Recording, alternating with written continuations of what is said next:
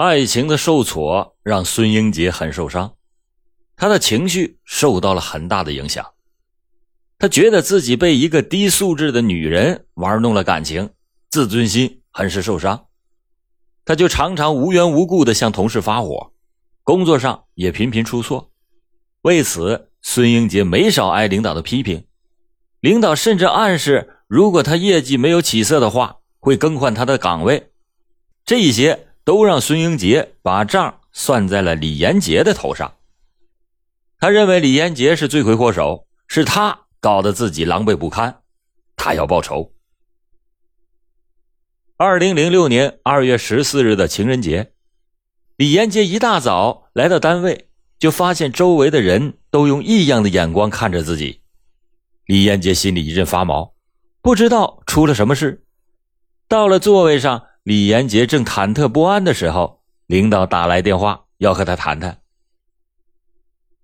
李延杰思索着自己最近有没有做错什么事情，可是想来想去，觉得自己也没出什么错。他不安的敲开了领导的办公室的门。领导没说什么话，先让他看了一封电子邮件。李延杰心里疑惑着，这仔细一看，居然是孙英杰发的一封诽谤信。信里面用大量侮辱性的词汇描述了李延杰是一个怎样不知廉耻、水性杨花的女人，说他靠一夜致富已经等同于一个娼妓。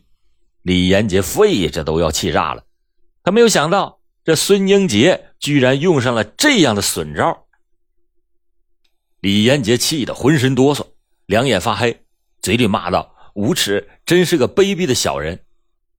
领导见状，赶紧安慰道：“说小李，别生气，我们大家都知道你是什么样的人。你看这件事怎么处理？”李延杰立刻的就拿出手机，拨通了幺幺零报警。作为一个清白的女人，她不能容忍别人对她进行这样的侮辱。因为诽谤事实清楚，证据确凿，孙英杰被海淀的警方行政拘留了五天。李延杰以为孙英杰受到惩罚会让他迷途知返，但是他没有想到，这一次的教训不但没有让孙英杰止步，反而让他进一步滑向了犯罪的边缘。孙英杰从看守所出来后，受尽了公司同事的白眼很多人都不愿意再和他交往。孙英杰原本朋友就不多，现在更是孤家寡人了。孙英杰没有反省自己的行为，而是更加固执的认为这一切都是因为李延杰，他就暗自下定决心：此仇不报非君子。孙英杰又开始了跟踪李延杰，这一次。他做的更加隐秘，以为雨过天晴的李延杰根本就没有发现自己成为孙英杰的猎物。孙英杰一下班便顾不上吃饭，驱车前往李延杰家的附近守候着。每当孙英杰开车跟踪李延杰的时候，看着李延杰笑靥如花的样子，孙英杰的心就是一阵剧痛。这本该是属于他的可人，却不知会被谁又搂在了怀里。孙英杰紧握着方向盘的手就不住的哆嗦，他没有办法忍受这样的想象。此时，孙英杰的心已经扭曲了，他恨恨的在想：我得不到的，别人也休想得到，哪怕是毁灭，也在所不惜。好几次跟踪李延杰的时候，孙英杰都有一股冲动想直接撞过去，但他还是控制住了这种冲动。他想。只要李延杰没有找到别的男人，他还可以忍受一段时间。转眼间就到了二零零七年的三月，李延杰在孙英杰的密切监视和跟踪下，倒也相安无事。谁知领导却安排孙英杰出差三个月，孙英杰很是不情愿出差，因为一出差他就没有办法去掌握李延杰的行踪了。孙英杰就极力的游说领导改派他人前往，但是领导被他也是烦得够呛，给他下了最后的通牒：要么出差，要么辞职。孙英杰没办法，只好是收拾东西出差了。二零零七年六月二十五日的下午，在心急如焚的盼望中，孙英杰终于回到了北京。孙英杰办的第一件事就是开车来到了李延杰家的附近。下班回家的人络绎不绝，但是他没有发现李延杰的身影。他抬头看了看李家的窗户，只见窗帘拉开，窗户也开着。孙英杰就耐心的等待着，他一定要见到李延杰，以解这三个月的相思之苦。直到夕阳西下，暮色渐浓。孙英杰终于见到了李延杰和母亲牵着小狗出来了。孙英杰心里一阵激动，悄悄的发动了汽车，慢慢的跟了上去。当李家母女溜达到了昌平科技园附近的时候，李延杰碰到了一个朋友。如果李延杰碰到的是一个女性朋友，他也许不会遭遇接下来的飞来横祸。可恰恰他碰到的是一位英俊潇洒的男士，两个人热情的打了招呼，边走边聊，母亲便知趣的独自牵着小狗溜达到了一边。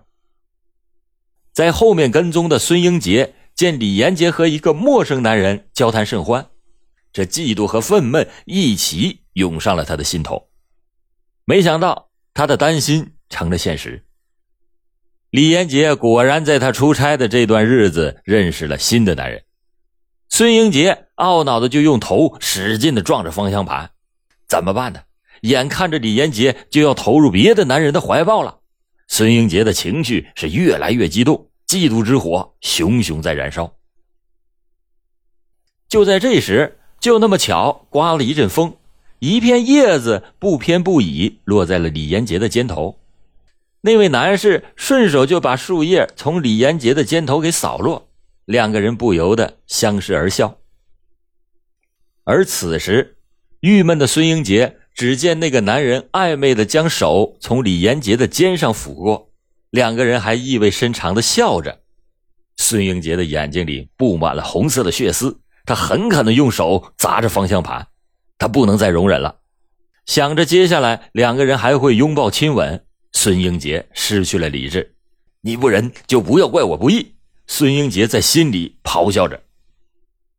当那位男士转身离去之后，咬牙切齿的孙英杰狠踩油门，车子立刻像离弦的箭一般冲向了背对着孙英杰的李延杰。李延杰被撞倒在前发动机盖上，又在空中翻了一个跟头，落在了五米之外。汽车戛然而止。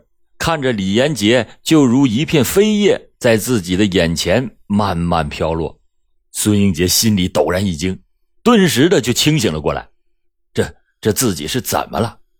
孙英杰闭上了眼睛，他不敢想象李延杰会被自己撞成了什么样。于是孙英杰咬咬牙，把车倒了回来，停在了李延杰的面前。他想看一看李延杰到底怎么样了。在场的人都被这突如其来的灾祸给吓傻了。李延杰躺在地上呻吟着，李延杰的母亲也顾不上小狗了，边喊撞人了，边向李延杰跑了过去。母亲刚刚把李延杰扶起来，抱着孙英杰的白色捷达车就停在了身边。他冲着李延杰的母亲说：“你看我是谁？”李延杰的母亲上前抓住车门，想不让车走，但是孙英杰一踩油门。捷达车往前窜了出去。此时，保安从四面八方冲了出来，在围追堵截下，保安抓住了孙英杰，并且把他送到了派出所。幸运的是，李延杰被迅速送往最近的医院，经过医生鉴定，只受到了轻伤。虽然身体上的伤痛不算什么，但是他心灵上的伤痛却没有办法在短期内彻底的消除。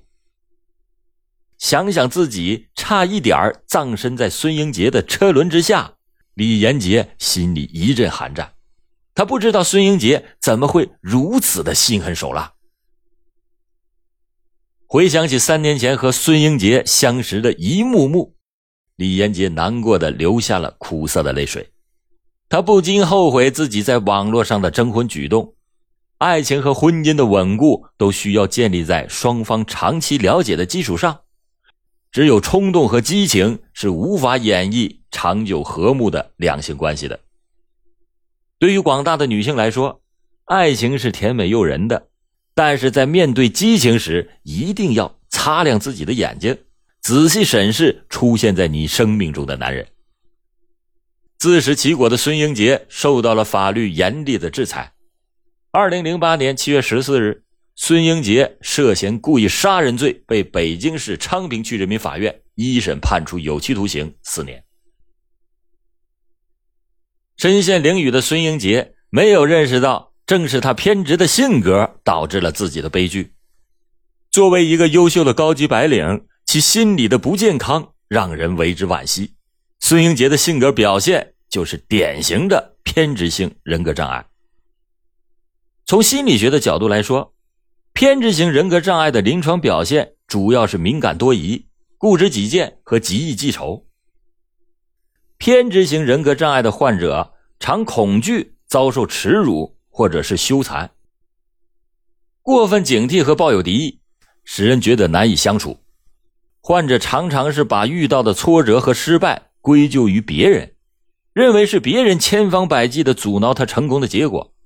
同时，患者总认为自己有非凡的能力，理应取得重大的成就。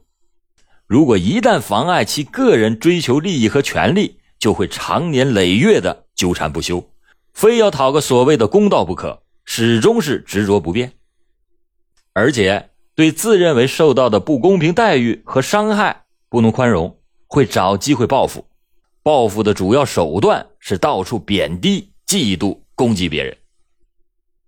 近年来，频频出现了一些像张春阳、安然、王艳芳等等这些由高级知识分子的心理问题导致的案件。